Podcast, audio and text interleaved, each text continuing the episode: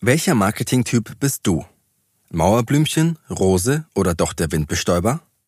Als Marketingkonsultant trifft man in der KMU-Welt ganz bestimmte Handlungs- und Deutungsmuster immer wieder an. Dies war für mich der Anlass, einige Phänotypen des KMU-Marketings einmal herauszuarbeiten und in einer Marketingparabel miteinander in Dialog zu setzen. Vielleicht findest du dich ja spontan darin wieder. Sie hören einen Audiocast-Beitrag von Herzog Neue Medien und Marketing. Seit 2017 unterstützt Gründer und Marketingkonsultant Sascha Herzog mittelständische Unternehmen, ihre Botschaft gezielt und ressourcenschonend dort zu platzieren, wo sie Wirkung entfaltet. Unter www.herzog.marketing bloggt er zudem über aktuelle und für den Mittelstand relevante Themen und Fragestellungen aus seinem Kerngebiet, dem Marketing. Episode 9 vom 23. Juli 2019 von Sascha Herzog. Parabel der Marketingtypen. Die Marketingwiese. Wenn sich der Schnee im Frühjahr verzieht, die Tage länger, die Temperaturen wärmer und die Allergikernasen verstopfter werden, dann erwacht sie zum Leben. Die Marketingwiese. Ein hemmungsloses, unübersichtliches und ganz und gar systemloses Werben und Treiben herrscht auf der Marketingwiese, so scheint es. Und doch habe ich als reger Besucher dieser Gefilde vier typische Wiesenbewohner kennengelernt, deren Geschichte ich heute erzählen will.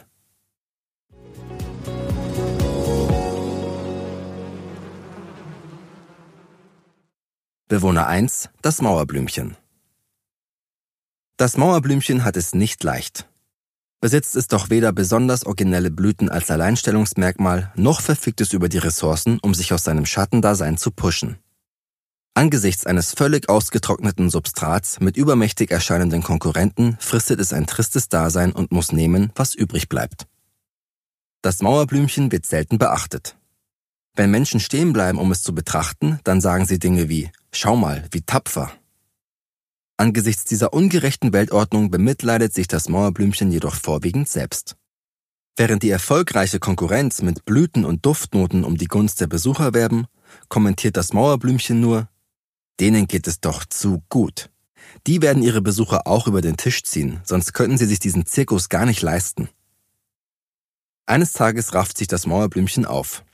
So will ich nicht mehr weiter vor mich hin vegetieren, sagt es sich kurz entschlossen. Heute will ich in die Sichtbarkeit gelangen. Der Plan, den es sich zurechtlegt, erscheint ihm smart. Ich muss einfach alle überragen und schöner aussehen und besser riechen als die anderen. Doch wie es sich sogleich an die Umsetzung macht, kommen dem Mauerblümchen die ersten Zweifel. Wen nochmal wollte es überragen? Was heißt eigentlich besser?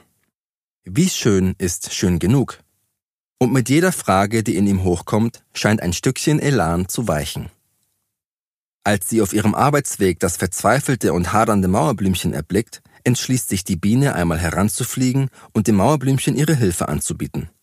Im Tausch gegen ein bisschen Nektar könnte sie das Mauerblümchen bei ihrem Projekt unterstützen. Spinnst du, Biene? ruft das Mauerblümchen aus.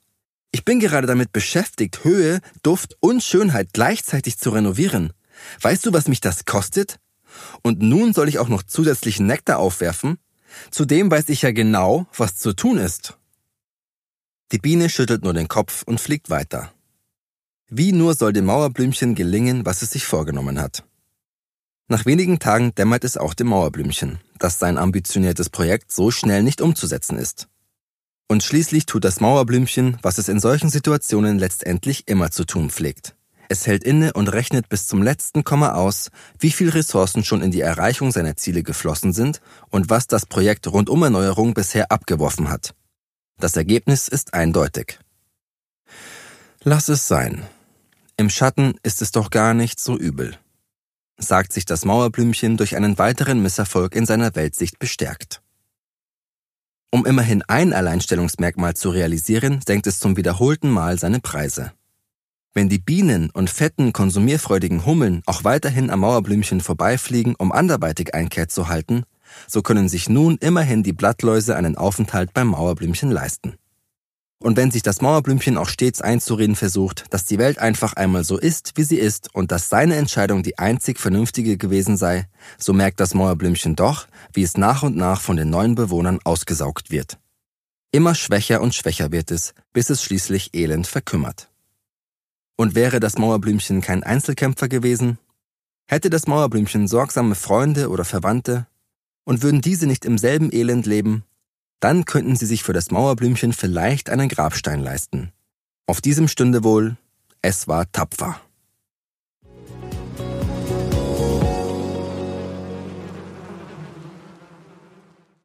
Bewohner Nummer zwei, die Kletterrose. Was für ein Jammerlappen, denkt sich die Kletterrose. Hättest du dir doch ein Beispiel an mir genommen. Ich habe bewiesen, dass man es nach ganz oben und zu einzigartiger Schönheit bringen kann. Tatsächlich hat die Rose einiges an Einzigartigkeit und Schönheit zu bieten. Und dies nicht etwa von ungefähr. Auf ihrem Weg an den Sonnenplatz des Lebens musste die Rose einiges einstecken, bis sie schließlich an ihren Mitstreitern vorbeiklettern konnte. Mittlerweile hat die Rose sogar ein Buch geschrieben, in dem nachzulesen wäre, wie sie es ganz nach oben geschafft hat. Freigebig erzählt sie es aber jedem, der sich dafür interessiert, und allen anderen auch. Noch einmal en Detail. Schließlich sei es doch ihre Pflicht als Gewächs des öffentlichen Lebens, anderen als lebendes Erfolgsmodell und Inspiration zu dienen. Längst hat sich die Rose an ihrem Platz im Leben, an La Vie en Rose gewöhnt. Die Menschen bleiben stehen, nur um sie zu bewundern. Bei einer aufziehenden Trockenperiode oder einem kleinen Schwächeanfall kommt sofort der Gartenpfleger mit der Gießkanne und dem passenden Nährstoffpräparat herangeeilt.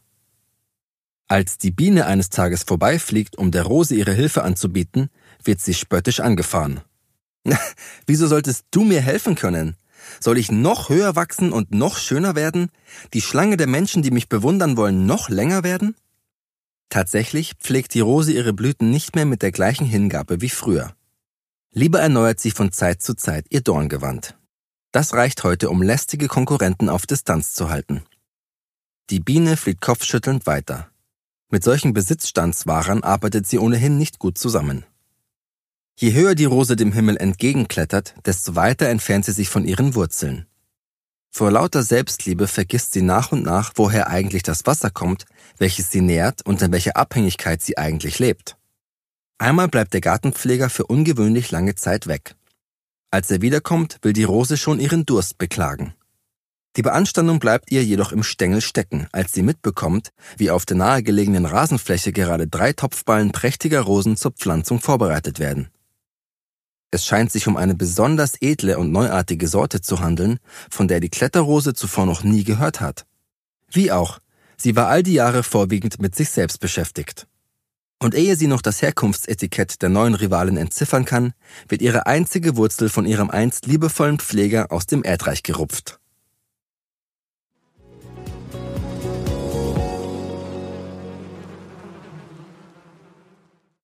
Bewohner Nummer 3. Der Windbestäuber. Der Windbestäuber bekommt von alledem nichts mit. Er ist viel zu beschäftigt. Schließlich muss er den Fortbestand seiner Spezies sichern. Gerade hat er hastig wieder 300 Flugpollen in den Äther entlassen. Ein paar ganz und gar hässliche und missgebildete waren wohl darunter. Aber das ist ihm egal. Im allgegenwärtigen Reproduktionsthema setzt der Windbestäuber auf Masse statt Klasse. Denn Windbestäuber sind weder schön noch einzigartig. In seiner frühen Kindheit wurde er von den Menschen als Löwenzahn, Pfaffenplatte oder gar Pissblume beschimpft. Seither zahlt er es, mindestens den Allergikern unter ihnen, durch exzessive Pollenschübe heim. Als die Biene vorbeifliegt, um auch dem Windbestäuber ihre Hilfe anzubieten, antwortet dieser kurz angebunden, Siehst du nicht, wie beschäftigt ich bin? Zudem, wie willst du mir mit deinem kleinen Körper helfen? Ich bestäube den Wind, denn nur der Wind kann die Pollenmassen absetzen, die ich produziere. Ich setze auf Schlagzahl und Reichweite. Die Biene fliegt kopfschüttelnd weiter. Dass die Pollen völlig unvorhersehbar in der Weltgeschichte herumsegeln, ehe sie an einem mehr oder minder geeigneten Landeplatz zu Boden gehen, scheint dem Sender wohl egal zu sein. Gute Reise, meine Kleinen, ruft der Windbestäuber einer weiteren Brutladung hinterher, die er gerade noch in genormten Hunderterpäckchen auf die nächste Windböe setzen konnte. Wenn ihn noch niemand wegen seines Aussehens, seiner Einzigartigkeit oder seines ständigen Reproduktionsstresses beneidet, wer im Sommer die gelb überströmte Marketingwiese betrachtet, muss ihm wenigstens ein gewisses Maß an Erfolg zusprechen.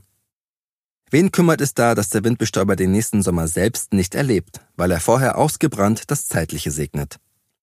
Mit Sicherheit steht dann an seiner Stelle wieder eine Pissblume, die genauso gelb, genauso hässlich und genauso fleißig ist.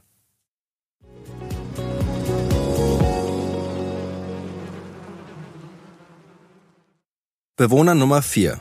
Der Kirschbaum. Angesichts dieses hektischen Treibens auf der Wiese unter ihm hat der Kirschbaum nur ein souveränes Schmunzeln übrig. Er steht ja auch nicht seit gestern auf der Wiese, hat viele kommen und gehen sehen. Über viele Jahre hinweg ist der Kirschbaum zu einer festen und stattlichen Größe im umliegenden Ökosystem herangewachsen. Seine Wurzeln reichen tief ins Erdreich, so dass er lange Trockenperioden überstehen kann. Jedes Jahr erweitert er seinen mächtigen Stamm um einen zusätzlichen schmalen Ring, so dass ihm mittlerweile auch ein heftiger Sturm nichts mehr anhaben kann. Um sein Erfolgsrezept seiner einzigartigen und imposanten Gestalt, seiner schönen Blüten und süßen Früchte macht er kein Geheimnis. Er nennt es ganz einfach das partnerschaftliche Mehrwertprinzip. An den Tag, an dem er dieses Prinzip für sich entdeckte, erinnert sich der Kirschbaum trotz seines hohen Alters noch als wäre es erst gestern gewesen. Der heute so mächtige Kirschbaum war damals noch ein schmächtiges kleines Stämmchen, als die Biene herbeiflog und ihm ihre Hilfe anbot. Wieso willst du mir helfen? fragte das Stämmchen verwundert. Meine Blüten sind nicht einmal Fingerkuppen groß. Von meinem Nektar wirst du doch lange nicht satt. Bestimmt findest du einen Baum, der dir mehr Gegenleistung für deine Dienste bieten kann. Die Biene lächelte und verstand sofort, dass sie nach langer Suche nun an den richtigen Partner geraten war. Zwar verkaufte sich das Stämmchen unglaublich schlecht, doch schien es die auf der Marketingwiese selten gewordene Gabe zu besitzen, sich in die Lage anderer hineinzuversetzen, bevor es losplapperte. Vorausgesetzt, du hast höhere Ambitionen, denn als schmächtiges Stämmchen fingerkuppengroße Blüten zu treiben, antwortete die Biene verheißungsvoll, so will ich dir einen Vorschlag unterbreiten, wie wir durch eine heute begründete Partnerschaft einen Mehrwert für die ganze Wiese und gar weit darüber hinaus schaffen können. Das Stämmchen wunderte sich erst ein wenig über den Vorschlag der visionären Biene. Als diese aber die Worte über die Wiese hinaus aussprach, ging dem Stämmchen ein Licht auf. Es verstand plötzlich, dass die Biene über einen ganz anderen Erfahrungshorizont verfügte als es selbst. Den ganzen Tag war das Stämmchen damit beschäftigt, Wasser und Nährstoffe zu ziehen, die Blüte voranzutreiben und starke Wurzeln zu bilden. Es wusste, dass seine Wurzeln unabdingbar waren, um langfristig zu bestehen. Dennoch realisierte es, dass es durch diese Wurzeln aber auch stark eingeschränkt war. Wehmütig dachte das Stämmchen an seine Baumschulzeit zurück und fragte sich, wie es seinen Freunden seit ihrer Versetzung in alle Erdteile ergangen war. Biene, kannst du ein paar Botschaften für mich absetzen? fragte das Stämmchen kurz entschlossen. Das würde mir viel bedeuten und ich will dir auch meinen gesamten Nektar überlassen. An dieser Stelle sei angemerkt, dass ich meine Jahresproduktion in den letzten zwei Jahren verdoppeln konnte. Die Biene schmunzelte. Sie war beeindruckt von der Auffassungsgabe des kleinen Stämmchens. Seither verging kein Tag, an dem sich der Kirschbaum nicht Gedanken darüber machte, welche Probleme er für andere lösen und welche Gefallen er im Gegenzug eintauschen könnte. So entwickelte sich über all die Jahre ein engmaschiges Netz von Freunden, die nach dem Prinzip des partnerschaftlichen Mehrwerts Gefälligkeiten untereinander austauschten. Genau wie die Biene damals versprach, reicht dieser Mehrwert längst über die Wiese hinaus. Und das macht den Kirschbaum stolz. Die prächtigen Blüten sind dabei nur Mittel zum Zweck. Mittlerweile ist die Biene zur, im wahrsten Sinne des Wortes, dicken Freundin geworden. Und fragt der Kirschbaum, Könntest du heute ein paar Pollen für mich absetzen? So antwortet die Biene mit einem verzückten Nichts lieber als das. Denn nirgends schmeckt der Nektar so süß wie in den tellergroßen Blüten ihres Lieblingsbaumes. Das Rezept hat der Kirschbaum übrigens von einer alten Baumschulfreundin per Pollenpost erhalten. Die saftigen Kirschen, die aus dieser Zusammenarbeit hervorgehen, schenkt der Kirschbaum mit Freude dem Bauern. Schließlich hat dieser schon vor der Biene an das Potenzial des Stämmchens geglaubt. Zudem sorgt der Bauer nicht nur dafür, dass der Kirschbaum in einer ansprechenden Umgebung steht, sondern verpasst ihm im Frühjahr auch einen kecken Baumschnitt und schützt seine Früchte im Hochsommer mit Netzen vor diebischen Vögeln. Seit vielen Jahren weiden Kühe auf der Wiese. Diesen spendet der Kirschbaum einen angenehmen Schattenplatz im Sommer sowie einen geschützten Unterstand bei Regenwetter. Verzückt ist der Kirschbaum, wenn diese im Gegenzug großzügige, nährstoffspendende Fläden an seinem Fuße deponieren. Die Biene schüttelt dann nur den Kopf. Alles muss ich nicht verstehen, pflegt sie zu sagen, packt ihre Pollensäcke zusammen und verabschiedet sich auf ein andermal. Sie hörten einen Audiocast-Beitrag von Herzog Neue Medien und Marketing. Seit 2017 unterstützt Gründer und Marketingkonsultant Sascha Herzog mittelständische Unternehmen, ihre Botschaft gezielt und ressourcenschonend dort zu platzieren, wo sie Wirkung entfaltet. Unter www.herzog.marketing bloggt er über aktuelle und für den Mittelstand relevante Themen und Fragestellungen aus seinem Kerngebiet, dem Marketing.